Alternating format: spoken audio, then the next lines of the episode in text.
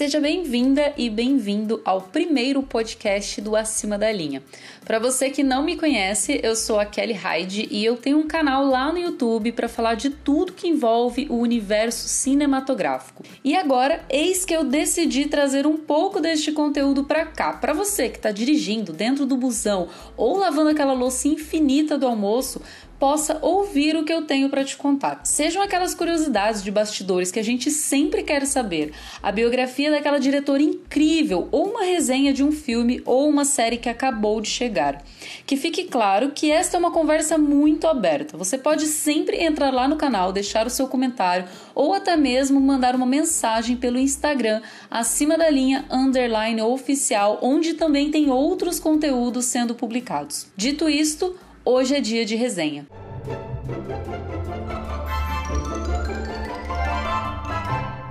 Eu não gosto muito de fazer resenhas negativas, seja de filmes ou de séries. Já fiz algumas e eu confesso que eu perco um pouco o interesse e um pouco a vontade de falar de coisas que eu simplesmente não gostei. Prefiro trazer coisas mais que sejam boas dicas, que você possa ver o vídeo ou ouvir o conteúdo e saber que eu estou falando de algo que realmente vai te interessar. Mas existem algumas situações onde eu abro uma exceção. E o filme de hoje é O Céu da Meia-Noite da Netflix.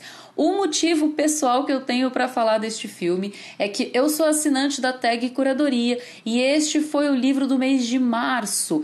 E depois de ler o livro e assistir ao filme, eu fiquei muito decepcionada. E não é uma comparação que fique muito bem claro. Eu não vou ficar falando o que foi de diferente e por isso eu não gostei. Na verdade, eu acho que o filme tem várias falhas sozinho, mas em comparação ao livro, ele fica ainda pior. Então já fica avisado que este podcast tem spoilers. Se você ainda não assistiu ao filme, eu sugiro que você vá lá assistir ou ouça esse podcast por sua própria conta e risco.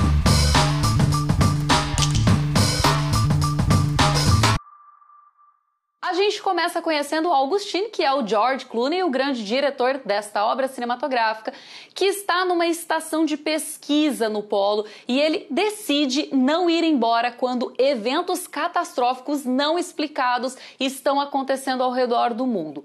Começando já por aí, por que ele decide não ir? Por que ele opta por ficar? Você não conhece o personagem, você não sabe as motivações pessoais dele, você não sabe quem ele é, se ele é uma pessoa solitária ou não, e por que, que ele está escolhendo ficar sozinho quando claramente tem algo muito sério acontecendo ao redor do mundo.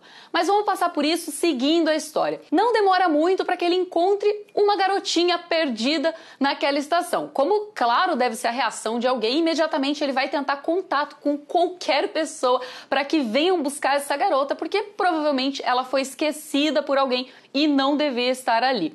A menina é muito quieta, muito calada, não fala nada, não se identifica, não dá um nome, não diz quem é a mãe ou que raios ela está fazendo naquela estação, mas as coisas caminham um tanto rápido entre eles. Você imediatamente no primeiro dia que eles se conhecem, eles já estão brincando e dando risada juntos, como se aquilo fosse a coisa mais normal do mundo. Duas pessoas deixadas num polo de pesquisa, longe de todo o restante do mundo, quando o mundo parece estar acabando longe dali. Em paralelo, você tem a situação espacial de uma nave que está indo para as luas de Júpiter. Eles estão fazendo uma pesquisa, uma investigação que não fica muito claro logo no começo, mas eles estão voltando dessa pesquisa para a Terra quando eles também vão ter alguns problemas no caminho. Você já tem a personagem que parece ser o elemento central daquela nave, é a Sully, Sullivan, que está ali e parece uma pessoa completamente feliz com a vida, super animada, daquela super bom dia mundo, bom dia flor do dia, que também você não tem muita,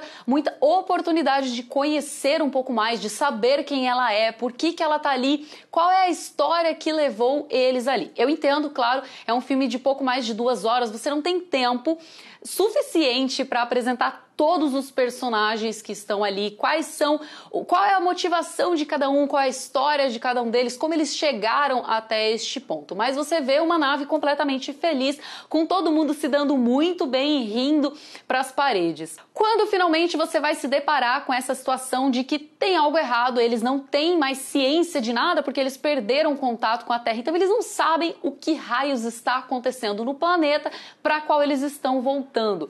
Então você tem esse momento dilema de não saber o que vai acontecer, mas ninguém parece sinceramente muito tenso ali com a possibilidade do fim do mundo. Você vai ter outros contratempos, como por exemplo, eles passam por o que eu acho que é uma chuva de meteoros ou alguma coisa parecida e eles vão perder a antena que vai possibilitar eles de falar com a Terra ou qualquer outro lugar que possa respondê-los.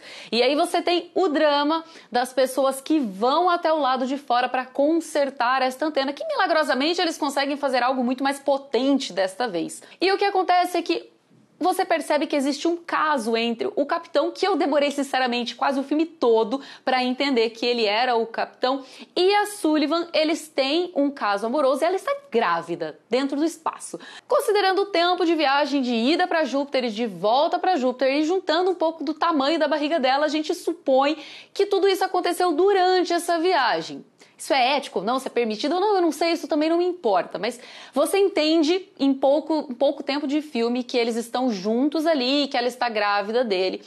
E eis que as duas pessoas encarregadas de ir até o lado de fora da nave fazer a caminhada espacial para consertar a tal antena são duas mulheres. E aí vem o capitão, como quem diz: acho que precisa de um homem no meio disso, acho que precisa de alguém para resolver essa situação, eu vou junto. Por quê? Por que não, né? Por que não colocar uma vida mais em risco, já que uma caminhada espacial é algo muito perigoso e muito temido por eles? Por que não pôr uma pessoa à toa ali só para garantir que o serviço está sendo feito direito? Então vão os três caminhar por fora da nave para resolver o problema da antena. E como a gente vê, a personagem, que eu já não lembro o nome porque é diferente do livro, vai sofrer algum acidente ali e de repente você vê sangue.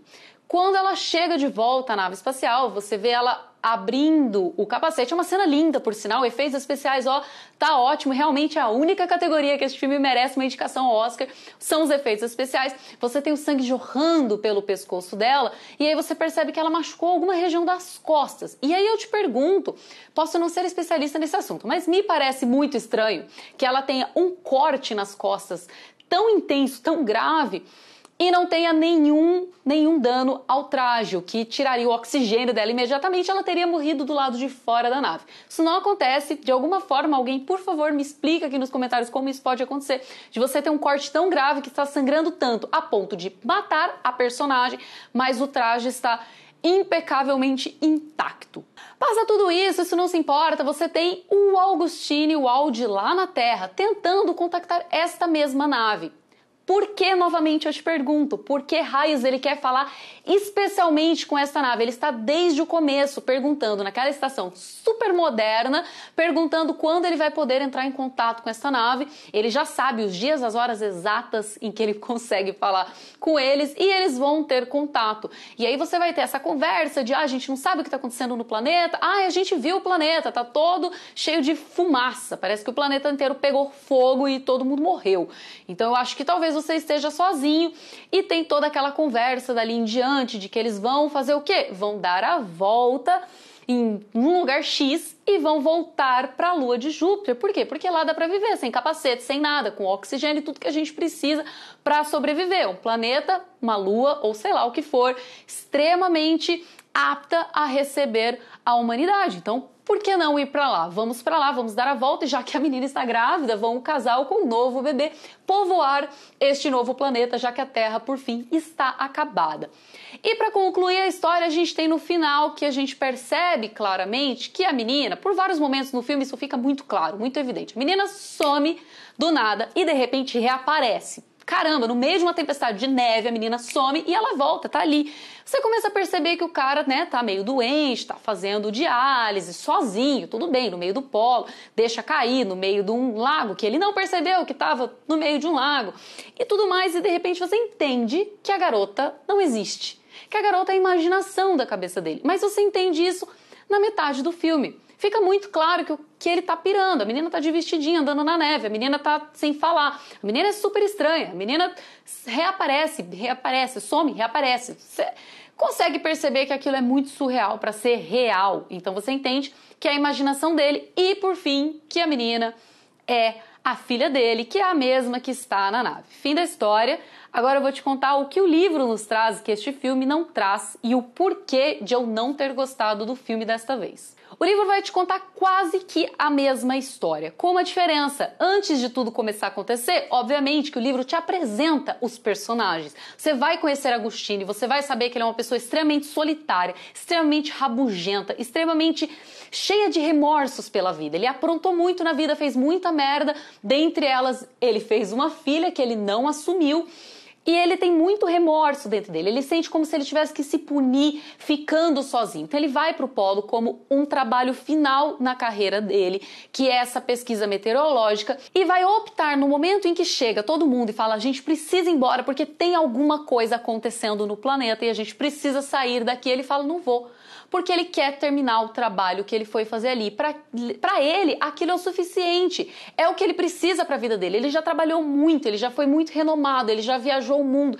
ele já conheceu vários lugares, ele fez tudo o que ele tinha que fazer. Para ele, aquele é o desfecho que ele precisa, concluindo aquele trabalho. Então ele vai ficar ali porque ele não tem nenhum outro lugar para ir.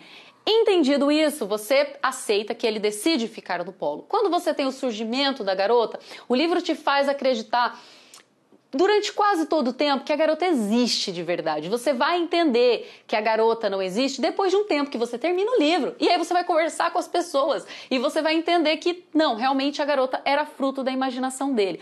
Durante todo esse percurso, ele está tentando é, ter contato com qualquer pessoa. E ao mesmo tempo, a gente tem a Sullivan lá na nave fazendo a mesma coisa. Por quê? A Sullivan é responsável pelo setor de comunicações ali dentro. Então ela vai cuidar das comunicações. Como eles perderam qualquer comunicação com a Terra, ela está tentando desesperadamente descobrir alguma coisa, qualquer coisa, qualquer contato, tanto para quem está na Terra quanto para quem está na nave, é válido, porque nenhum dos dois sabe o que está acontecendo.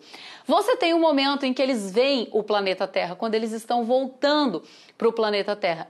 Eles não veem o planeta Terra cheio de fumaça, cheio de coisa, horroroso daquele jeito. Eles veem o planeta Terra apagado. No momento em que eles passam pelo lado que está escurecido do planeta, eles explicam que é comum você ver luzes, você vê ele levemente iluminado e o planeta está num breu total, ou seja, possivelmente não existam pessoas por ali ou aconteceu alguma coisa. Não, o livro não te explica o que aconteceu no planeta. Simples, porque não é o foco do livro. O livro não quer te trazer grandes acontecimentos astronômicos e, e fim do mundo ou apocalipse, não é nada disso. O foco do livro são as relações interpessoais. Você tem o Wald, que é uma pessoa super solitária, e você tem a Sullivan, que também é uma pessoa super solitária. Durante o livro você vai perceber claramente a relação de personalidade entre esses dois. A Sullivan não é aquela pessoa feliz e saltitante, bom dia, flor do dia, que você conhece no filme. Ela não sai toda serelepe, ela é fechada, introspectiva. Ela percebe que, na verdade, a nave já quebrou aquela, aquela relação entre eles harmoniosa, se quebrou. Tá cada um fechado no seu mundo, tentando fazer o seu trabalho, mas extremamente irritado, rabugento, preocupado com o que está por vir, se é que existe alguma coisa que está por vir. Então você tem uma relação completamente diferente de uma nave que não está indo bem, uma relação que não está indo bem e uma pessoa solitária que também não está indo bem. Não tem nada de diálise, ele não está bem de saúde, mas você vê assim momentos em que ele fica dias na cama, em que ele fica com febre, ele tem vários problemas e aí ele volta e vai tentar resolver as coisas passo a passo. Ele vai seguindo com o trabalho dele até determinado momento que ele percebe que não tem muito sentido ele fazer algo se ele não tem ninguém para apresentar o que ele está descobrindo. Então ele vai ele vai lembrar que existe um lugar ali que tem uma estação de rádio muito mais potentes e que ele pode ir até lá. Uma viagem longa, uma viagem perigosa, mais ou menos como a gente viu no filme também. A motivação dele toda é por tudo que ele está vivendo com a Iris. Esses dois vão demorar metade do livro para se entender, para se conectar, e ele não sabe exatamente o que, que ele está sentindo.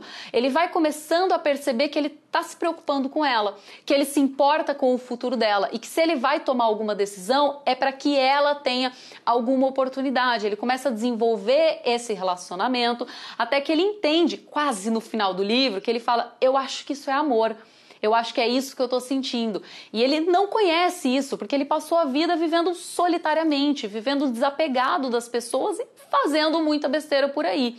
Em contrapartida, a Sullivan é a pessoa que cresceu sem pai, que cresceu com uma mãe, que ela foi, eles foram, elas foram muito próximas durante muitos anos da vida dela e até o momento em que ela vai se casar novamente, ter novos filhos e a Sullivan é deixada um pouco de lado. E ela sente essa quebra familiar, ela perde a base dela. Ela já não tinha uma figura paterna e agora ela perdeu todo o carinho materno que ela tinha com exclusividade. Então, é uma pessoa que também vai se fechar, ela perde a conexão com a família dela, porque ela, ela se casa, ela tem uma filha e ela vai fazer a escolha de seguir com a carreira dela, de ser uma astronauta e com isso ela perde o vínculo com a família. Ela vai ter o divórcio, o pai vai ficar com a criança. E por vários momentos você vai questionar durante o livro: putz, será que o que ela está fazendo é, é legal? É legal, na verdade é o que homens fazem com muita frequência e quando mulheres fazem, é, putz, ela é a mãe, ela tem que estar tá presente. Como que ela não está presente? Então, você vai vendo isso no livro como que ela simplesmente fez o que muita gente faz o tempo todo. Ela optou pela carreira dela, ela tenta ter uma conexão com a família, mas é muito menor porque a carreira dela exige essa atenção. Durante o livro, se você um dia pegar para ler, você vai perceber se você assistiu também a série Away, que na verdade a série Away descreve muito mais os personagens deste livro do que o filme O Céu da Meia-Noite. Para você ter uma ideia, O Céu da Meia-Noite, você tem outros personagens dentro da nave. Eu não me lembro do nome de nenhum deles, eu não sei quem era nenhum deles, porque eles não me foram apresentados. Eu não tive nenhuma conexão com esses personagens. Eles para mim eram indiferentes. Quando eles decidem que dois vão voltar para a Terra para ver o que que deu, não me importa, não faz diferença, eu não sei quem eles são. E no livro você conhece claramente cada um dos personagens que estão dentro da nave e você se apega a eles. Você tem uma, um momento a perda da garota, que se chama Dev no livro, é chocante, porque você já tem uma empatia com ela. Ela é uma pessoa que está sofrendo durante todo o percurso ali, ela está sofrendo, ela está tendo um impacto muito forte da distância da família, das pessoas que ela ama e sem saber se ela vai conseguir voltar para a Terra. Então você tem essas relações muito mais aprofundadas, personagens muito mais profundos. E no que, que o filme falha? Não somente em mudar toda a história, em mudar também os personagens, em tirar as características mais importantes e relevantes deles e transformar eles em pessoas quaisquer, em pessoas vazias com as quais você não se importa, mas porque o filme principalmente tirou a essência do livro, a essência da história. Assiste o filme e para para pensar o que, que você tira deste filme? Todo filme tem uma mensagem, todo filme você pega alguma coisa, você leva alguma coisa para sua vida, te faz pensar em alguma coisa. Pode ser uma comédia. Você vai pensar em alguma coisa, porque o filme tem uma ideia por trás. Me diz qual é a ideia de O Céu da Meia-Noite. É uma pessoa que opta por ficar sozinha e você não sabe por quê. Todo mundo sorridente numa nave sabendo que não tem para onde voltar. Uma pessoa que vai viver na lua de Júpiter sozinha. Ela e o cara e um bebê que vai nascer e o cara que tá vendo uma garotinha. O planeta parece que acabou, o cara morre no final, é o que dá a entender, porque você tem ele saindo da chamada, ela não consegue mais contactá-lo e ele vai ficar com a garota, de repente a garota some para ficar bem claro de que a garota não existia. E você entende que ele morre. Então, o cara morreu, os dois que estão vindo para a Terra provavelmente vão morrer, e os dois estão indo para Júpiter. Eu sei lá o que, que eles vão fazer em raio de Júpiter, morando sozinhos os dois. E mais uma vez eu pergunto: qual é o sentido deste filme. Não tem, não tem conexão, não tem história, você não tem empatia com os personagens, você não se envolve com absolutamente nada. Nada na história faz diferença. Você não fica nervoso, você não fica tenso em nenhum momento, você não torce por ninguém. Coisa que o livro te traz brilhantemente. E se eu te recomendo, se você assistiu esse filme, leia o livro O Céu da Meia-Noite. O livro é gigantescamente mais relevante, mais significativo do que George Clooney nos trouxe esse filme. Então é isso que eu tinha para falar deste filme, O Céu da Meia-Noite. Eu repito mais uma vez que esta é uma conversa aberta. Por favor, pode ir lá no canal para falar comigo ou me mandar uma mensagem pelo Instagram. Já aproveita para conhecer também o canal Acima da Linha no YouTube, já se inscrever lá porque tem vídeo saindo toda semana. E até a próxima. Five.